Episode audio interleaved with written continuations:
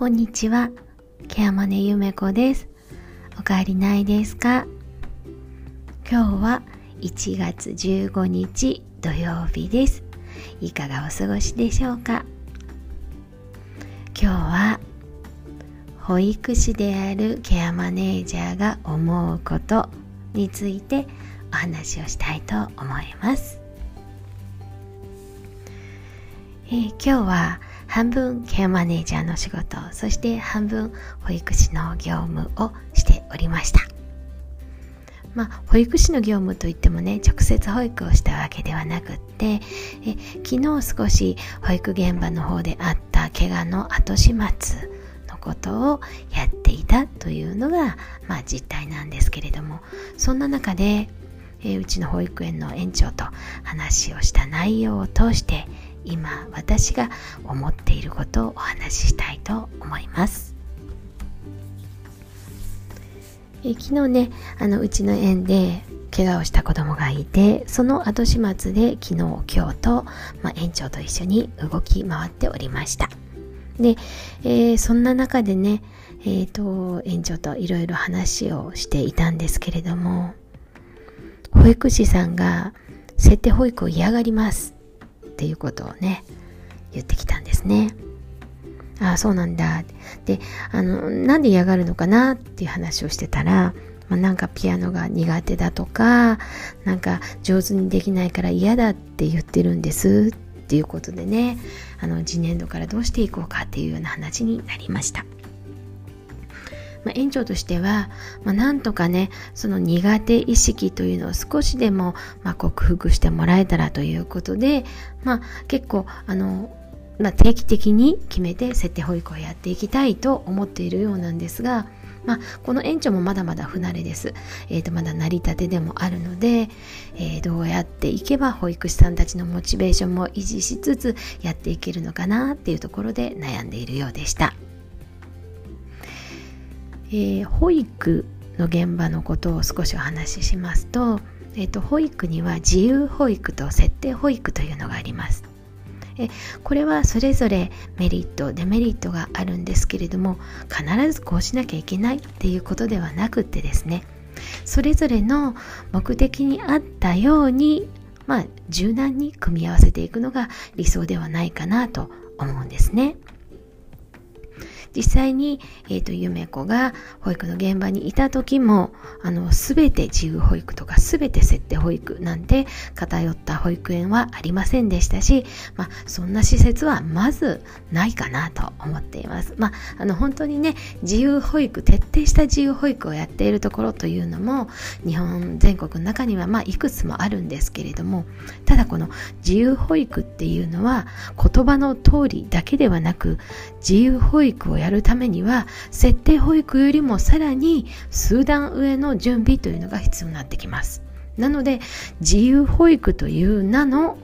ものすごく環境に配慮した配慮した設定された保育者側の工夫っていうのがあるのが事実なんですね。まあ、そんな中でうちの園ではなかなか設定保育が根付かないというのが園長の悩みのようでした。実際私が、まあ、何度か保育現場を見に行った時もですねちゃんと保育ができる設定保育ができる保育士さんというのは結構限られているのかなという印象が非常に強かったですやっぱりスキル的にちょっと足りないというか、まあ、ピアノができないとか、まあ、歌が苦手とか、まあ、そういう保育士さんがいるのも事実だったので、まあ、そこのところは次の課題なのかなと思うんですね。設定保育も自由保育も全ては子どもの発達そして子どもの育ちというのをサポートするために行うものです。これは私がやっている今のケアマネージャーっていう仕事も全く同様で利用者さんがより自分らしく生きていくための環境づくりをする配慮をするそのための設定をするという意味ではやっている仕事は本当に同じだと思うんですよね。でケアマネージャーの質が悪いと利用者さんの生活の質が下がります。これと同じように保育士の質が悪いと子どもの発達が阻害されてしまう。という意味で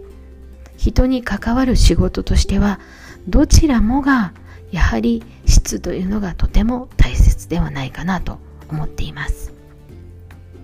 もちろん苦手なことはあってもいいと思いますしじゃあ苦手な部分はどこでどうフォローしていくのかっていうところが必要だと思うんですよね私はこれが苦手だからやりませんって言ってしまったら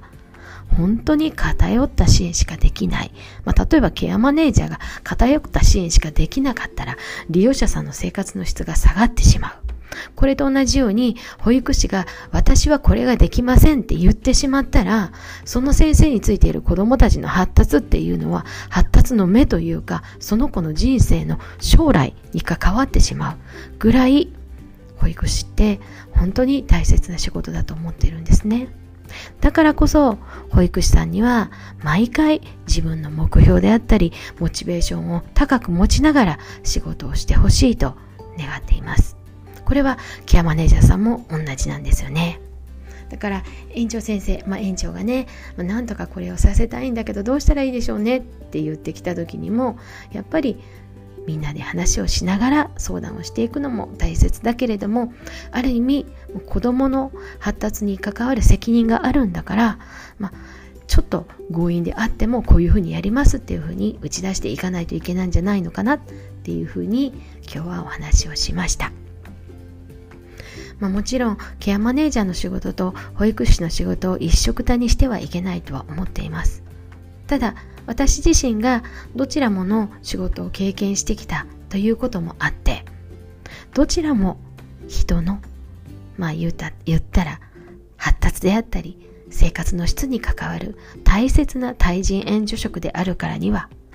自らの質を上げていく努力そして勉強していく姿勢っていうのは絶対に必要だと思います。そして自分の得て増えてを知った上で